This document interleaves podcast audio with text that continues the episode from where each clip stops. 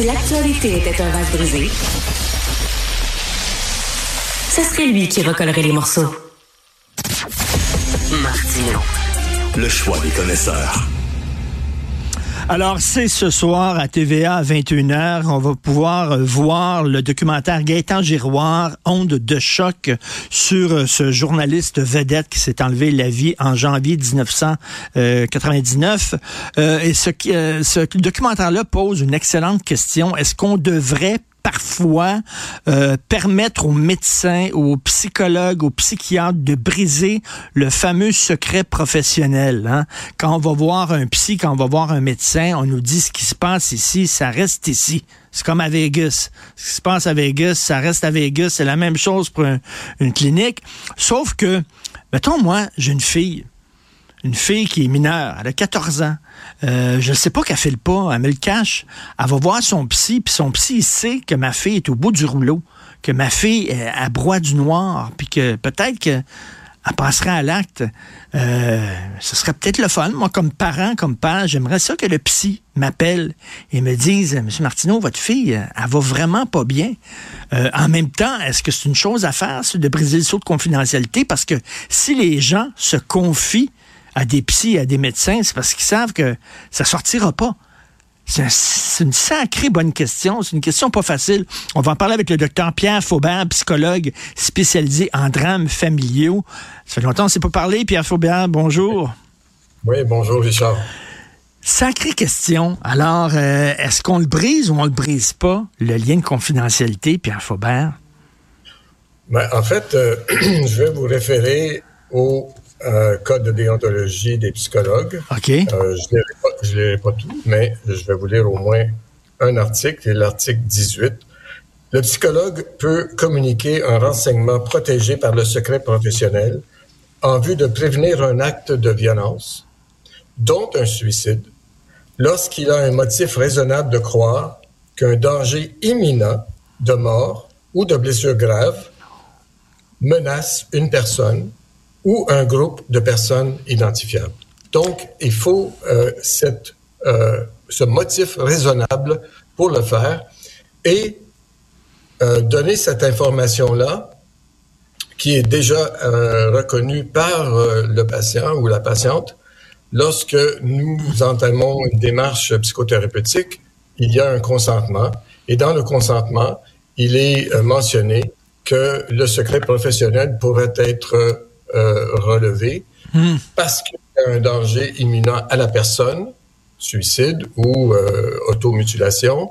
Deuxième euh, problème, ça serait que la personne menace de tuer quelqu'un d'autre ou de faire du mal ou de blesser sérieusement quelqu'un d'autre. Ou bien, dans le troisième cas, lorsque la personne euh, est euh, devant la cour et que la cour exige euh, l'obligation de révéler euh, certains contenus des dossiers confidentiels. Ça, On ce se- sont trois, les, on- les trois problèmes. On se souvient du film d'Alfred Hitchcock qui avait été tourné à Québec, I Confess, où c'était un curé. euh, il y avait quelqu'un sous le sceau de la confession, lui avait euh, dit euh, qu'il était un meurtrier. Est-ce que le curé doit le dire ou pas? Le prêtre, est-ce qu'il doit garder ça pour lui? C'était toute le, la question existentielle dans le film d'Hitchcock. Vous dites que là, ça devrait être compris de tous les patients et patientes qui vont voir un professionnel de la santé que effectivement, peut-être qu'il y a certaines informations qui vont être données à leurs proches. Ça, ça devrait être su, ça.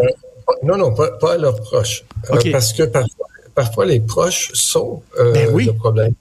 Ben oui. Par exemple, vous parliez, vous parliez de votre fille, euh, euh, ça m'est déjà arrivé, euh, une situation comme ça, où euh, une adolescente est venue me rencontrer avec sa boîte de pilules et elle me dit, mais c'est avec ça que je vais me suicider. Alors, j'ai pas perdu de temps.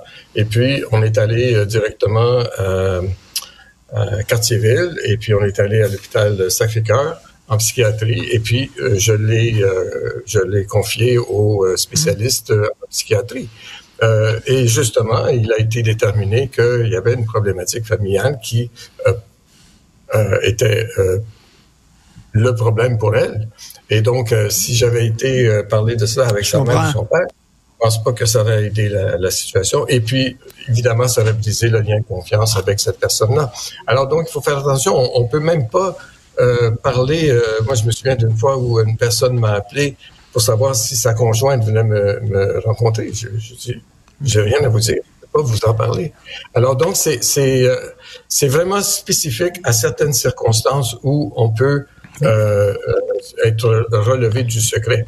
Et si jamais il y avait une situation qui, euh, qui méritait ce genre de, euh, d'action, eh bien, il faut en parler avec euh, la personne concernée, la, la, la patiente ou le, le, patient, et de, euh, de dire à cette personne-là, bon, ben, euh, ça serait peut-être bon que, que d'autres personnes soient au courant de votre situation, ou bien moi-même, euh, je trouve que la situation est difficile et donc je devrais en parler avec un, un superviseur ou une superviseure en psychologie.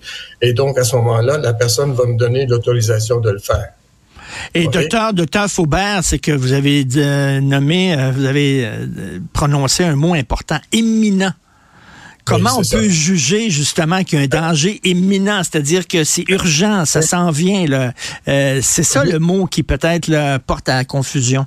Évidemment, évidemment, euh, que ce soit un médecin, euh, n'importe quelle personne qui est dans le domaine de la santé, santé mentale, eh bien, nous sommes humains. Alors, euh, il y a plusieurs facteurs qui vont jouer ici. Premièrement, euh, si on parle du cas qui, euh, qui a précipité cette discussion, donc le cas de M. Giroir, dont je ne connaissais pas et dont je ne peux mmh. pas parler, mais il reste qu'on sait tous, puisque c'est dans le documentaire, qu'il a consulté quelqu'un, un professionnel de la santé, et que cette personne-là n'aurait vraisemblablement pas parlé de ça. Mais vous savez, nous, euh, puis ça m'est déjà arrivé euh, de rencontrer des personnes qui sont connues, des personnes qui sont des, vedettes, des personnes qui sont éblouissantes et éclatantes. Et, euh, et donc, ces gens-là euh, ont un impact aussi sur le professionnel de la santé. Euh, si cette personne-là qui est habituée à communiquer dans, dans, les médias et qui a une très, très excellente euh, capacité de communiquer, ben, va aussi avoir cette même capacité de communiquer dans le contexte d'une thérapie euh, et mmh, peut même mmh. dire des choses qui vont laisser croire aux, aux, spécialistes de la santé que la personne, est, elle est bien. Bon, le, le, comment on le sait? Eh bien, il y a, j'ai fait des vérifications, puis il y a des, des outils de dépistage. J'en ai un, un outil ici qui vient du National Institute of Mental Health aux États-Unis. Et puis, euh, il y a cinq questions. C'est pas, pas difficile. Et puis, si la personne répond euh, oui à une seule de ces questions-là, bon, ben là, il faut euh, intervenir euh, autrement. Alors, par exemple, au cours des dernières semaines, avez-vous souhaité être mort? Mm. Oui ou non?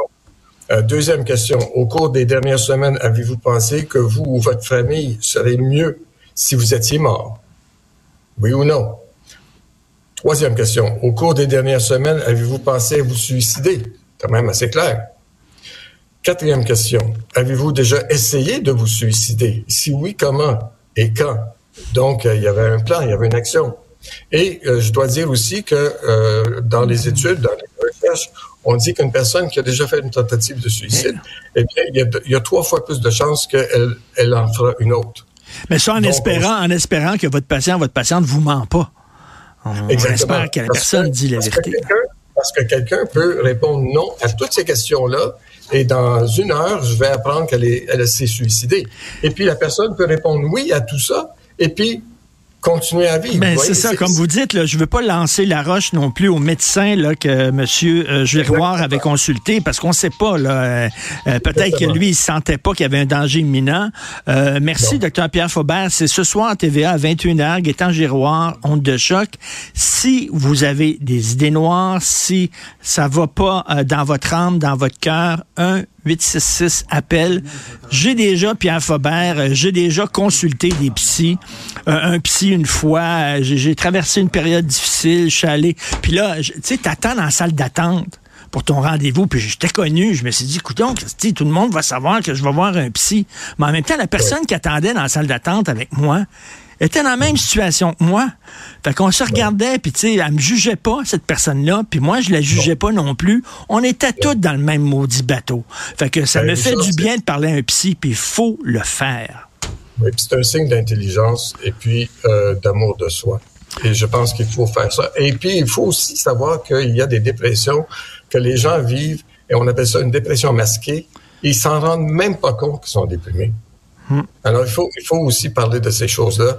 Et puis, euh, on sait que, par exemple, dans la Ligue nationale de hockey, maintenant, il y aura des, des, des gens qui seront en place, d'autres joueurs qui, se, qui, sont nommés pour euh, être attentifs à des joueurs, parce que plus on est connu, plus on est puissant, plus on est euh, au-dessus de toutes nos affaires, je dirais plus on est à risque. Merci beaucoup. Toujours un plaisir de vous parler, docteur Pierre Faubert. Merci de ces éclaircissements-là. Bonne journée. Bonjour. Au revoir.